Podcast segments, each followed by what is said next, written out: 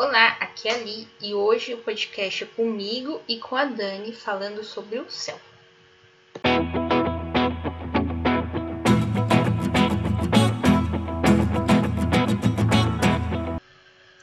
Bem-vindos aos Novenáticos e hoje nós temos uma convidada especial, a Dani, e nós vamos falar sobre o céu. No Máximas Eternas passado, eu falei que nós vamos refletir sobre os novíssimos. Os novíssimos faz parte do estudo escatológico e as máximas eternas são justamente estudar a escatologia, a gente refletir como será depois da nossa morte. E é isso que nós somos convidados a fazer todo dia primeiro, junto com os santos anjos. Hoje nós vamos estudar o céu, o céu é a, a realidade onde está inserida a igreja triunfante.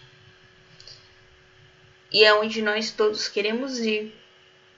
Segundo o irmão Emanuel Maria, o céu é uma eterna surpresa. Então hoje nós vamos conversar com a Dani sobre o céu. Bom dia, Dani. Bem? Tudo bem, você? Tudo bem também. Dani, fala um pouco pra gente, como você imagina que é o céu? Eu não consigo imaginar assim o céu é, fisicamente falando. Eu consigo é, sentir o que pode ser o céu. Né? Eu acho que o, é, quando a gente estiver no céu, a gente vai estar o dia inteiro assim na graça do Espírito Santo, sabe? A mesma sensação que a gente tem quando a gente está ali louvando ao Senhor, naquela paz, naquela tranquilidade, e que a gente não quer sair daquele momento, eu acho que o céu é uma constância desse sentimento. Você sabe? Está assim, cheio da presença de Deus, da presença de Nossa Senhora e em constante louvor. Eu só consigo visualizar o céu dessa forma. É, eu, eu imagino assim o céu, os anjinhos só cantando, né? É, eu também tenho essa sensação que é, é só, só cantando, só cantando o tempo todo. O irmão Luiz Maria ele fala que no céu é um lugar de constante oração, né? Só que oração pelos outros, né? Então as almas que estão no céu intercedem o tempo todo pelas almas que estão na terra. Sim. Lindo. É engraçado que quando eu penso no céu, eu sempre já penso no céu na eternidade, assim, quando a gente já é passado, né? Já, todo mundo já está na eternidade. É, eu, não, eu não tenho essa, esse costume de pensar no céu hoje, o que está acontecendo no céu agora enquanto eu estou aqui, né? E realmente, eu acho que se eu parar para pensar nisso, eu concordo com ele ele creio que as pessoas que estão já com a oportunidade de estar no céu, eles devem estar o tempo todo, o tempo todo intercedendo pelas pessoas aqui na Terra. E existe assim alguma alguma regra, algum uma determinação para a gente poder entrar no céu? Qualquer um. Eu vou naqueles ensinamentos básicos, né, que a gente tem como cristão, assim, ó os dez mandamentos, né, uma vida em busca de santidade. Eu acredito que esses são os pontos determinantes que vai fazer. E aceitar Jesus, né, que é a chave de tudo. Aceitar Jesus como Senhor e Salvador da sua vida. Viver na verdade de que Ele morreu na cruz por nós, que Ele ressuscitou por nós. A gente ter essa, essa fé e acreditar nisso nos, é a chave assim, para a gente poder estar no céu. O professor Rafael Brito, ele diz que o céu não é um, um lugar, ele é uma pessoa, que é a pessoa de Deus. E que quando o Cristo morreu na cruz por nós, ele abriu essa porta que dá esse acesso a, ao paraíso, que dá esse acesso a Deus, que era uma coisa que não existia no, até os, os profetas do, do Antigo Testamento. O que, que você acha desse, desse pensamento? eu até e quando o Rafael fala isso, sabe?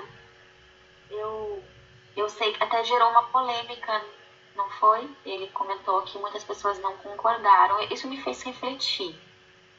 Refletir porque eu não consigo pensar no céu que não seja um local. Apesar de eu não conseguir ainda visualizar ele é, como de uma forma física, eu, eu não consigo pensar que não exista um lugar físico para a gente estar, sabe? Mas sei que isso é um pensamento a gente não consegue né, ter consciência do que é o céu. Então, quando o Rafael fala dessa forma, eu acho que ele fala de uma coisa muito mais além do que nós conseguimos é, imaginar com a nossa razão, com a nossa inteligência. É algo muito mais profundo, sabe? Sim, sim. Muito filosófico. Muito filosófico, exatamente. É, eu acho que ele não quer dizer exatamente que o céu é céu. É, é, Para mim, isso.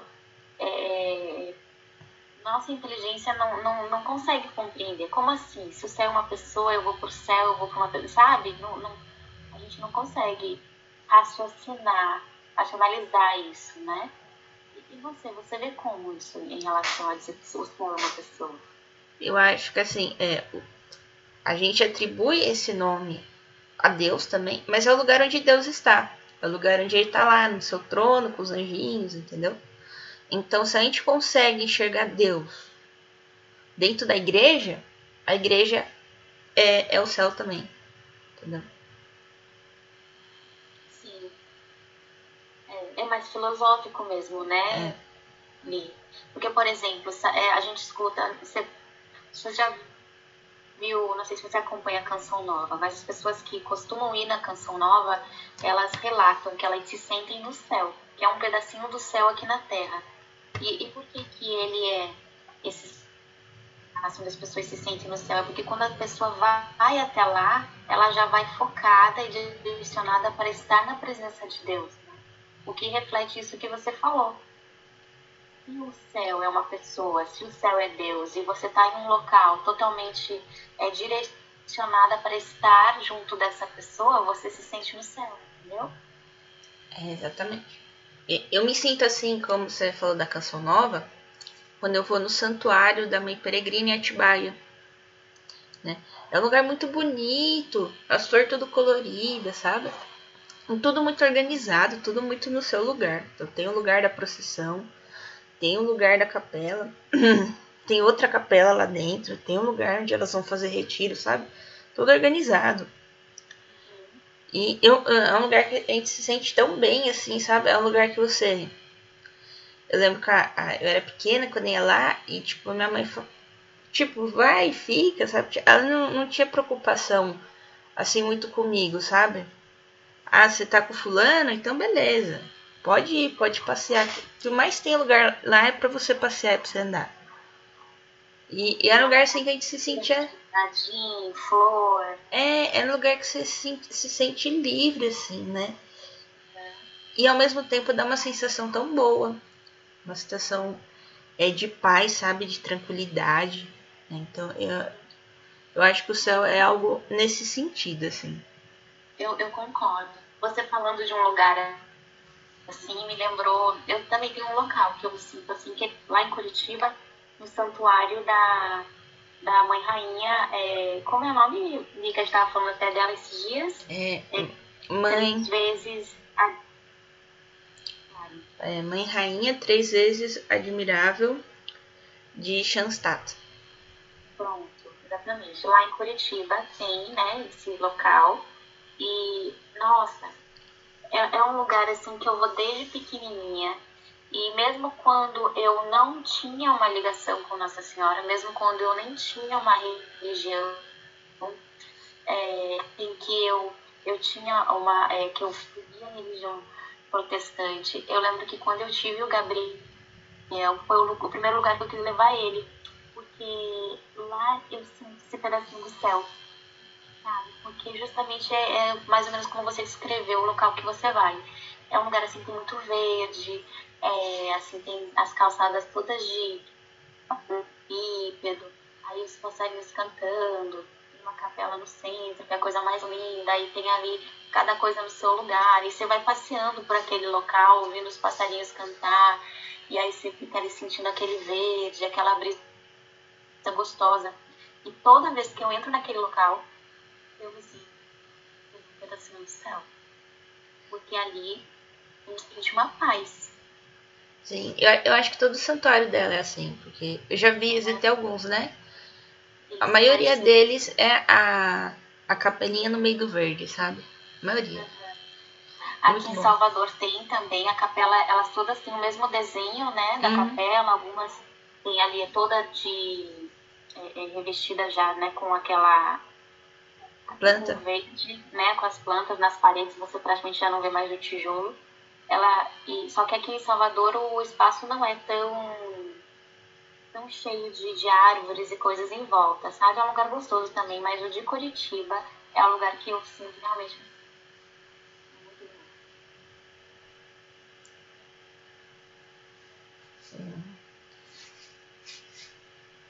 É, é impressionante isso. E você sente assim diferença entre a gente falar céu e paraíso?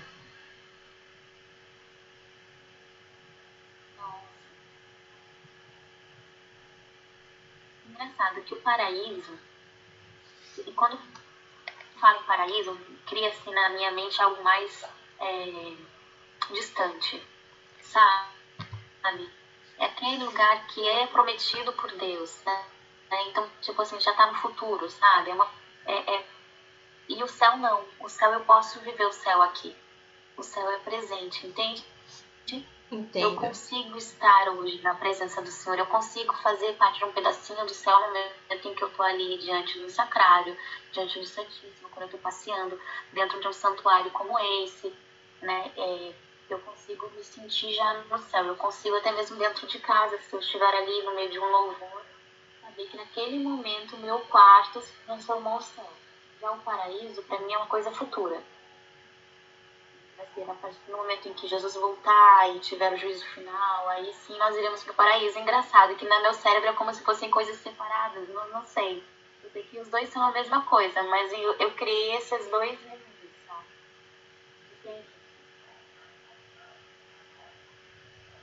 Entendi, entendi. É, é curioso isso. Você pensar em duas, duas realidades. E os anjos? Como você acha que é, que é os anjos no céu? Assim, hum. Você acha hoje, Li, que a gente já pode viver no paraíso? Hoje? Hoje? Não. A gente, é, não, né? Não. Mas a gente já pode viver, de certa forma, no céu? Sim, é. Porque o paraíso parece que é o lugar onde aquilo é constante, né? E, e nós, na Terra, como humanos, a gente, muitas, maioria esmagadora das vezes, a gente não consegue ser constante nessa, nessa presença de Deus e, e aí, logicamente, viver o céu, que, que já é uma coisa mais, mais avançada, né? E o paraíso não, o paraíso parece que vai ser constante, vai ser tempo todo presença de Deus, o tempo todo você vai estar feliz. É, é bem diferente. Eu gosto muito de uma frase do Salmo 2 que fala: Deus é alegria. Ponto. Então, toda vez que a gente fala de. É simples e direto, né? É. Acho que toda vez que a gente fala de alegria na Bíblia, ou até mesmo nas pregações, a gente está falando de Deus. Né? Então, quando o irmão Emanuel Maria diz, né, que vai ser uma eterna alegria, que vai ter uma, ser uma eterna surpresa o céu, ah, eu acredito muito nisso. Porque mesmo que eu imagine lá um campo verde com os coelhinhos pulando, é, eu acho que é esse esse lugar de eterna alegria, de eterna, é, de eterna surpresa.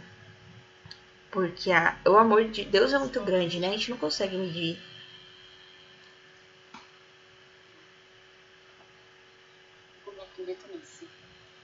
Ah, e, e hoje, até porque nós somos humanos e a gente vive nessa constante luta de, de, entre a nossa mente, né, entre o bem e o mal, entre a mente e o espírito, a gente não consegue ter a noção do que é viver uma constância e alegria. Até quando a gente está alegre, a gente às vezes é tentado a, a, a sentir de repente um medo porque essa alegria pode ir embora, ou então até uma saudade já ou uma melancolia, né? A gente está sempre sendo afrontados pelos sentimentos. E quando a gente estiver no céu, não vai mais existir isso. A alegria é constante. É, eu, eu vejo a hora de chegar esse momento. Eu falo assim para Jesus: Jesus, volta logo, Jesus. Eu quero muito viver isso. É, a, essa alegria constante, né? Às vezes parece que você tá, tá três dias bem, você fala, ih, vai acontecer alguma coisa. É, a gente vive, né? Sim, é. na corda bamba. É a luta, né? É a luta da mente mesmo e do espírito, né? Sim. Muito doido isso. E, e como você imagina que vai ser a volta de Jesus? Não sei. Eu tive um sonho um dia hum.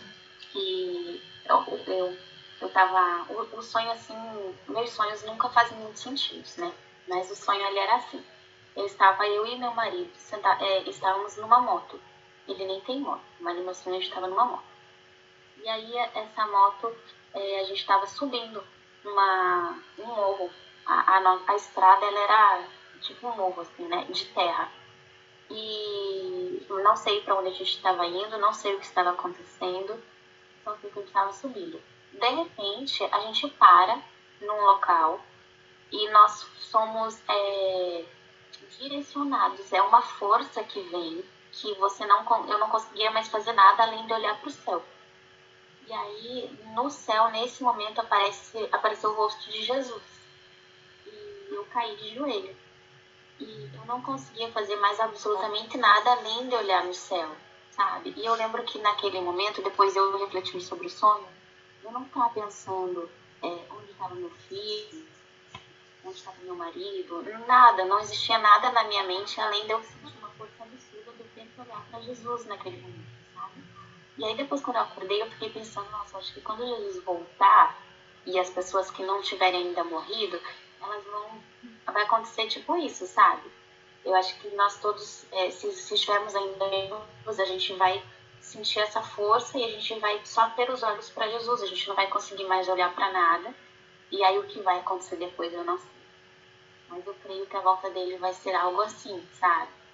E aqueles que já tiverem morrido, é, acho que vai ser de forma mais simples, entre aspas, porque a verdade, para quando a pessoa morre, a verdade é revelada, né? Então eles, na verdade, só vão estar vivendo já o que eles já estão esperando, né?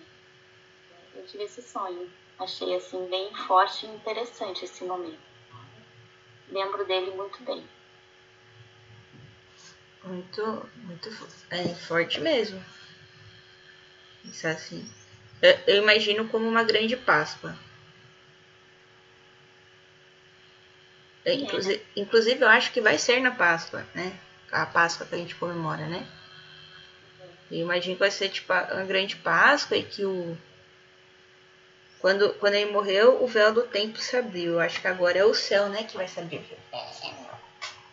Sai um negócio cheio de luz lá de cima e vai, vai sair arrebatando a gente que tá, tá aqui embaixo. Tudo subir igual, igual Elias subiu pro céu eu também acho que vai ser algo assim mesmo. Ah, aí o, o, que eu ficava sempre questionando era, até porque eu assisti um filme, aí eu ficava pensando, nossa, mas será que a gente vai ficar olhando para os lados e assim meio que vai dar aquela angústia, aquele desespero, porque quem fica, quem sai, meu Deus, cadê minha mãe, cadê meu pai, cadê minha avó? Sei lá, né? A gente procurando as pessoas da nossa família que Sim. a gente ama. No meu caso, eu falava assim, né? Quando eu acordei, por que, que eu não pensava onde estavam meus filhos? Por que, que eu não me preocupava com isso? Mas é porque eu acho que no momento em que Jesus aparece, você não tem olhos mais para nada, entendeu? É, é, e eu creio que não vai ser só Jesus. Na minha ideia aqui, eu, eu creio que vai ser Nossa Senhora junto, né? Então, é, eu acho que a gente, naquele momento, a gente vai ser realmente sentir essa força de olhar para Jesus e para Nossa Senhora. E como um impulso mesmo, a gente vai ser direcionada para a direção dele e a gente não vai mais pensar em nada, não vai olhar para nada, não vai haver essa preocupação de quem ficou, quem não ficou. Porque nossa mente vai ser totalmente tomada pela presença de Jesus, de Nossa Senhora. Vai ser algo muito forte, muito forte mesmo. É, hoje é dia de Todos os Santos, né? Dia 1 de novembro. E durante a, a novena eu repeti uma parte que falava que o sacristão da igreja de São Pedro teve uma visão no segundo ano que comemorou o Dia de Todos os Santos. E ele viu todos os santos mesmos reunidos, juntos, né? E Jesus no seu trono. Então imagine que quando o céu se abrir, a gente vai ver todos os santos também, vai ver todas as almas triunfantes, né, que estão lá, assim. Eu, eu batizei o Miguel esses dias, né? Sim. E apesar de já ser o terceiro filho que eu tô batizando, é interessante que nesse, acho até porque foi uma cerimônia só para o Miguel mesmo, uhum. é, eu, eu tava muito mais atenta a tudo que o padre fala. E eu e meu marido, a gente conversando depois sobre isso. Durante a cerimônia do batismo, é, todo, tudo que o padre vai falando do início, chegando, sabe, a, a, a, a grande, ao grande momento em que é feito o batismo com as águas, que é feito o óleo também no peito, que é uma grande, é um, é, é um, um simbolismo muito forte ali naquele momento ele está realmente marcando o Espírito Santo, sabe, selando com a presença de Deus, tirando aquela pessoa ali da, das mãos do demônio, né? aquele bebê, aquela criança no caso. É, mas ele vai, é, ele tem um momento em que ele invoca todos os santos e é uma e é até um, um eu não sei se foi o termo certo, mas parece até uma ladainha, né? Porque ele vai falando o nome de todos os santos. Ele inicia com, com um, um, e tem uma é, é, um caminho dentro do batismo. O padre começa a invocar todos os santos, mas ele faz assim é, uma invocação de todos os santos mesmo. É longa até esse momento e ele vai falando é, existe uma ordem, né? Então, primeiro a gente, ele fala é, da Santíssima Trindade, Nossa Senhora, aí é São José, aí vem os primeiros santos primeiros séculos, aí depois é os santos é, na, na, da segunda ordem e da terceira ordem, é algo assim. Mas ele vai invocando aqueles santos, e eu lembro que nesse momento até o padre é, ainda nos, nos chamou a atenção e falou assim: é, prestem atenção aqui agora que essa hora é muito importante. Ele pede para que todos a gente fique assim, né, em posição até de joelhos no altar. A minha família inteira estava no altar e a gente começou a invocar e invocar santo por santos, santo por santo. E eu creio que assim como naquele momento todos os santos estavam presentes ali, é, resgatando a vida do Miguel, entregando ele para Deus, eu creio que no momento que estivermos indo para o céu, no momento do juízo final vai ser a mesma coisa. É como um batismo novamente, só que naquele momento a gente está sendo resgatado do mundo para a vida do paraíso, para a vida nos céus. E eu tenho certeza que todos os anjos e santos vão lá diante da gente nesse momento. Como se fosse um paredão, assim, sabe? De santo de anjo, de todo mundo nos esperando e a gente entrando assim, na, na cidade de Jerusalém, né? Ai, vai ser muito lindo. É, é, você falando isso, é, eu fiquei curiosa se o batismo foi por imersão. Que é aquele que mergulha a criança, né? Porque geralmente é, quando. Não foi por não ter espaço físico para isso, né? A gente, ele tinha lá um, umas peças de porcelana, uma bacia, um jarro, e a gente foi, ele foi jogando na cabecinha do Miguel. É porque quando tem esse batismo por imersão, geralmente é que faz esse, esse rito completo, né? Do batismo. Geralmente o padre faz na missa, assim, né? Ele fica meio. É mais rápido, né? É, e esse batismo por imersão que eu lembro que chama todos, todos, todos os santos. É muito. É, é muito forte. É a, é ladainha, é a ladainha de todos os santos cantada muitas vezes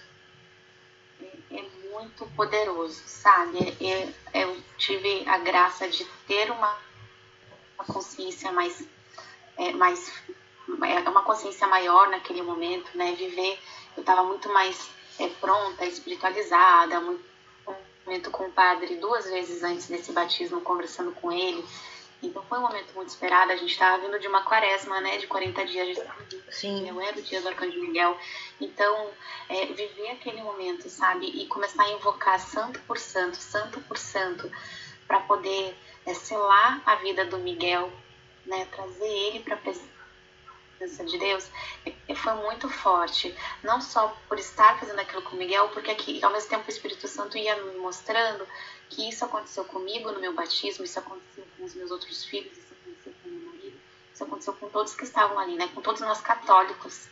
E, e é muito poderoso, é muito poderoso. Eu já ficava imaginando assim que enquanto isso estava acontecendo, os anjos de santos estavam ali em volta daquela igreja guerreando sobre a, a, Deus, sabe? A, brincando mesmo, literalmente, ali da, da mão dos demônios, os demônios provavelmente devem gritar e espernear, e os anjos vão lá e arrancam e puxam. É poderoso, viu? É, é como se fosse uma historinha de, de super-herói, mas é o real. É muito forte quando a gente começa a viver essa realidade. É, no creio, né, a gente fala que creio na comunhão dos santos, né? Aí eu, eu imagino todos eles assim, num, num grande banquete, né? Só que um banquete sem comida, porque eles não comem, né? Dizem que o povo lá do céu não come. E aí você imagina assim, tipo, eles todos juntos num grande banquete e e eles fazem é, essa oração por nós aqui de baixo, né? E, e a, gente, a gente estaria é, neste momento é, junto com eles nesse banquete, mas sem estar, porque a gente está aqui embaixo. Então a gente estaria lá pela oração deles. O que fecha com o que você começou nos falando, que o céu hoje é a constante oração deles por nós. E eu acho que de fato porque naquele momento era eu e a minha família fazendo aquele, aquele ritual todo de invocação do Espírito pela vida do Miguel.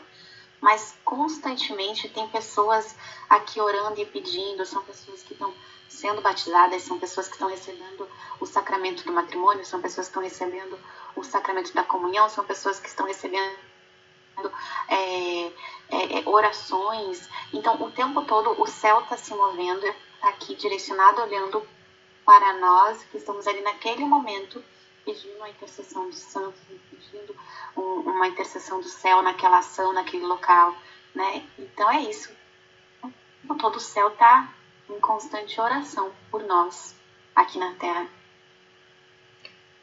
Não só os anjos e aqueles santos que a gente imagina, que a gente visualiza, das, que a gente estuda, né, na, que a gente vê na igreja tal, não, porque aquelas pessoas que morrem hoje é, muitas já estão indo para o céu, né? A gente sabe que tem hoje nós temos intercessores do céu que estavam com a gente aqui Sim. alguns dias atrás, né?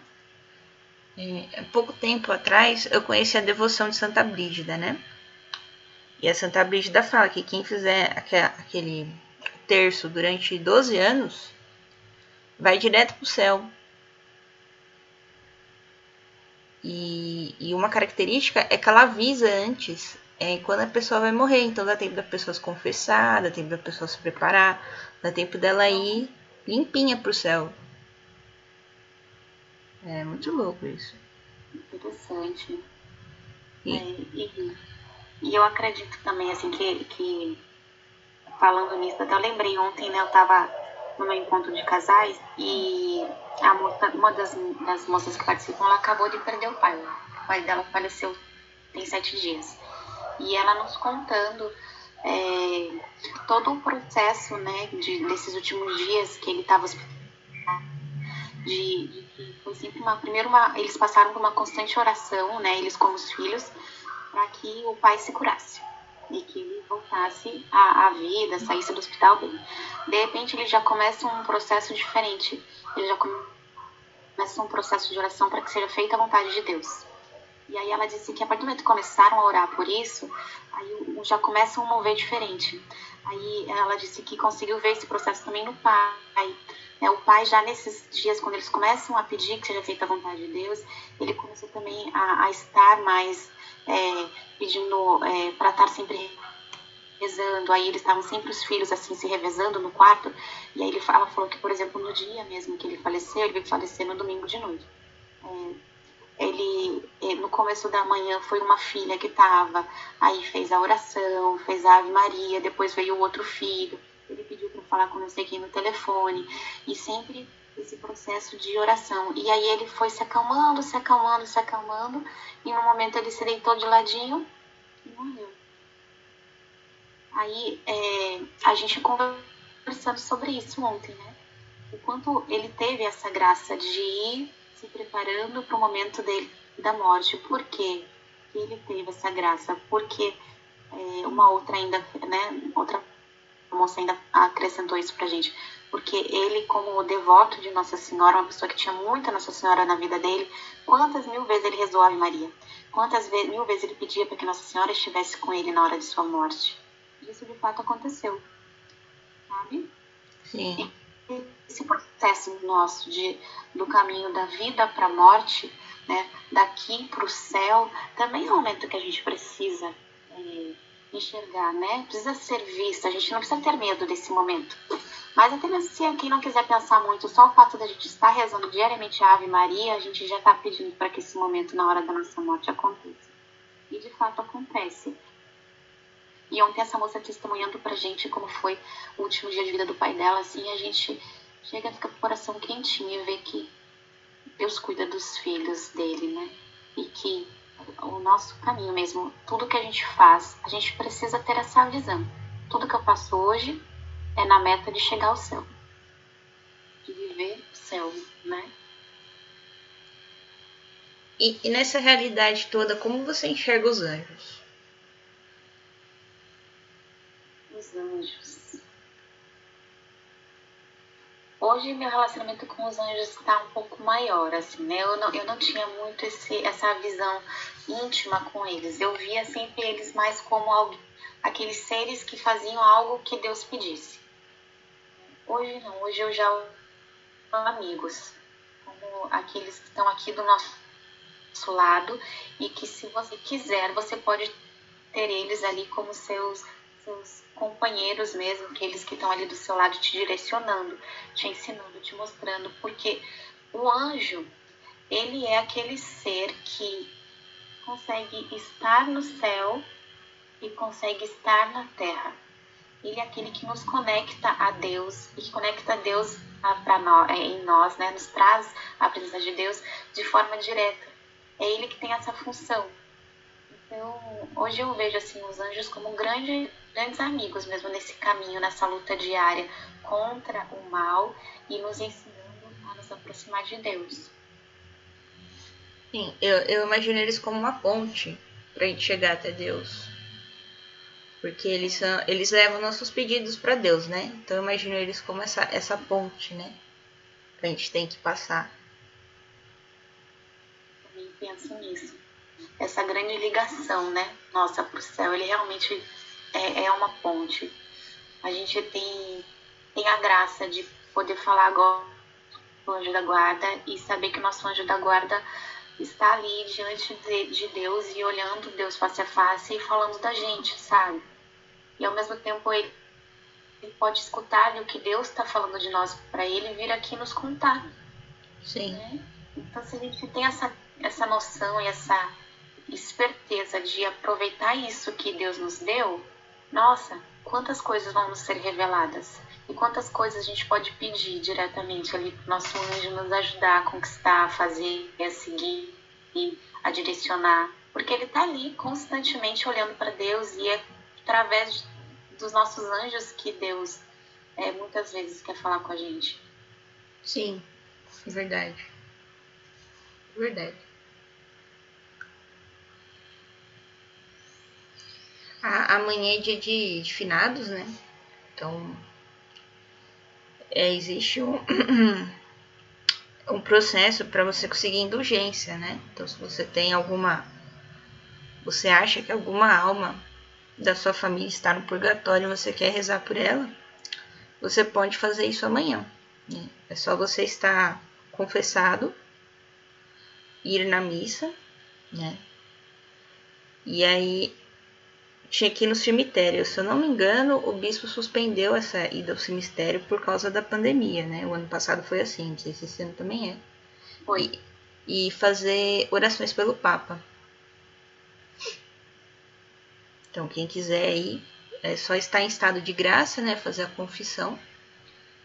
E, e pedir a indulgência.